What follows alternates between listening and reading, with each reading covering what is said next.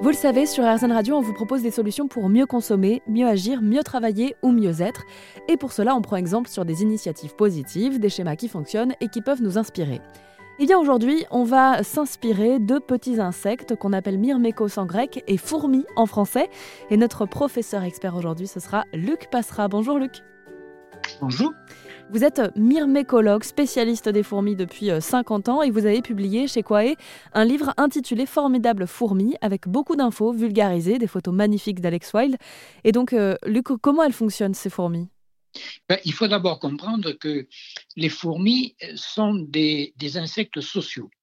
C'est-à-dire qu'il n'existe pas euh, de fourmis euh, vivant à l'état solitaire, comme on connaît par exemple les, mouches ou les papillons qui peuvent parfaitement vivre tout seuls. Les fourmis ne peuvent vivre qu'en groupe, c'est-à-dire en communauté.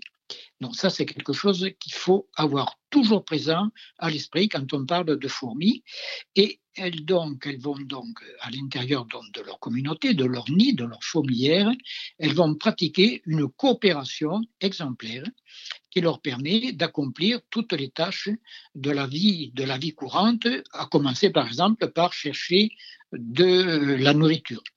Euh, de la nourriture pour euh, élever leurs larves, pour élever donc euh, les nouvelles générations, puisque le, but un petit peu de chaque espèce animale ou végétale, c'est de propager au mieux ces gènes dans l'environnement, donc de gagner du terrain sur les autres espèces sur les territoires. Et les fourmis, pour cela, sont vraiment exemplaires parce qu'elles travaillent en coopération. C'est-à-dire qu'il n'y a aucune de, de leurs actions qui seront faites seules, en fait. Exactement. Aucune action. Enfin, elles peuvent euh, déambuler à l'état isolé. On voit bien des, fourmis qui cherchent de la nourriture parfois euh, d'une manière individuelle.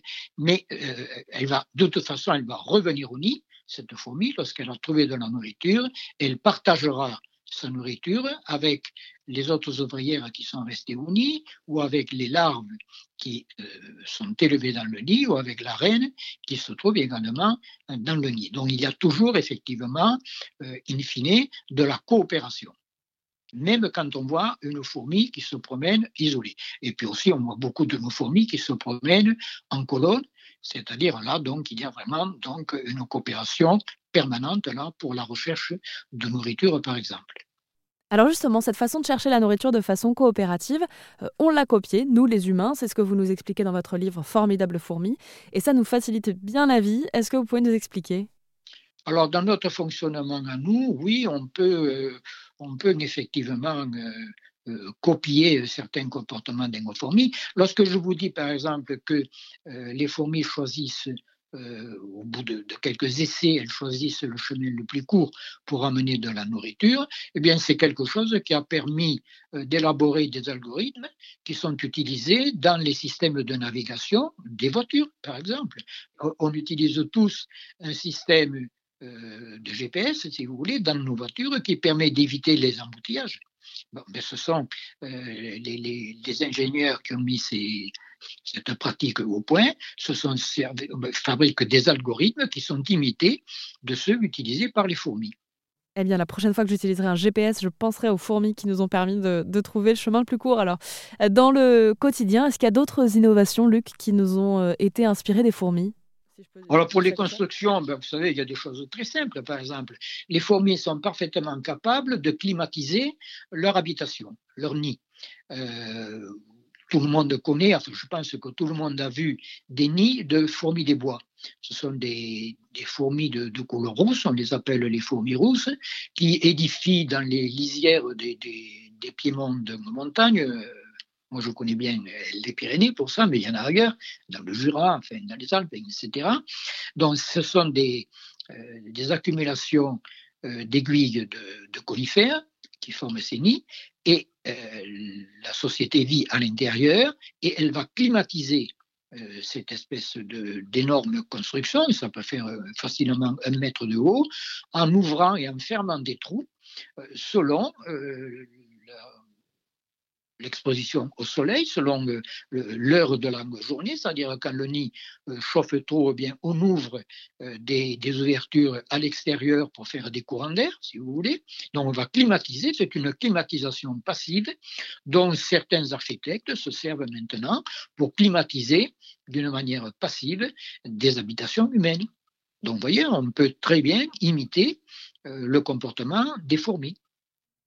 Ce qui est aussi impressionnant quand je vous écoute, Luc, c'est que, bon, modestement, on a quand même l'impression que c'est l'espèce humaine qui est la plus évoluée, euh, mais que quand on regarde autour de nous, eh bien, on n'a pas euh, finalement inventé grand-chose. On a surtout su observer et réemployer des techniques, des innovations, des façons de faire, euh, de façon à ce que ça corresponde à notre mode de vie.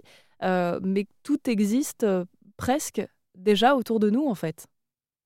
Oui, bon, euh, c'est vrai qu'on est quand même l'espèce la plus évoluée. Il ne faut pas imaginer quand même que les fourmis sont plus évoluées que nous, c'est pas vrai. Mais euh, effectivement, les fourmis ont atteint un degré de socialité qui est particulièrement remarquable, hein, qui, par certains côtés euh, rattrape facilement les capacités humaines. Tout à fait. Donc, je vous parlais donc euh, des, maisons euh, climatisées ou des habitations humaines euh, climatisées.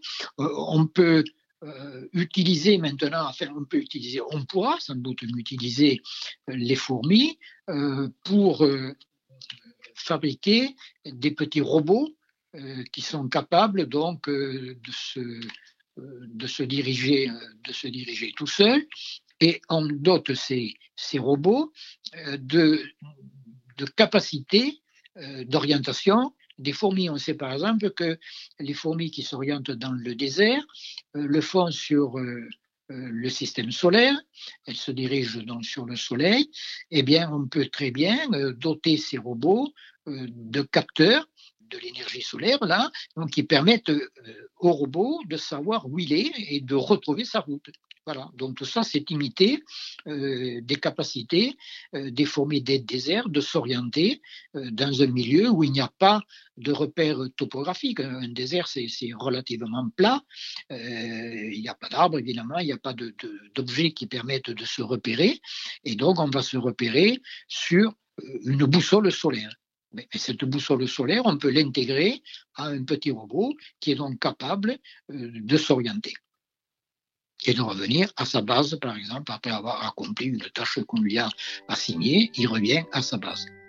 Formidable fourmi, voilà donc le nom de votre ouvrage Luc Passera pour être formidable. Elles le sont et on pourrait même s'en inspirer dans la santé et ça on en parle sur erzen.fr. Merci beaucoup Luc. Je vous en prie.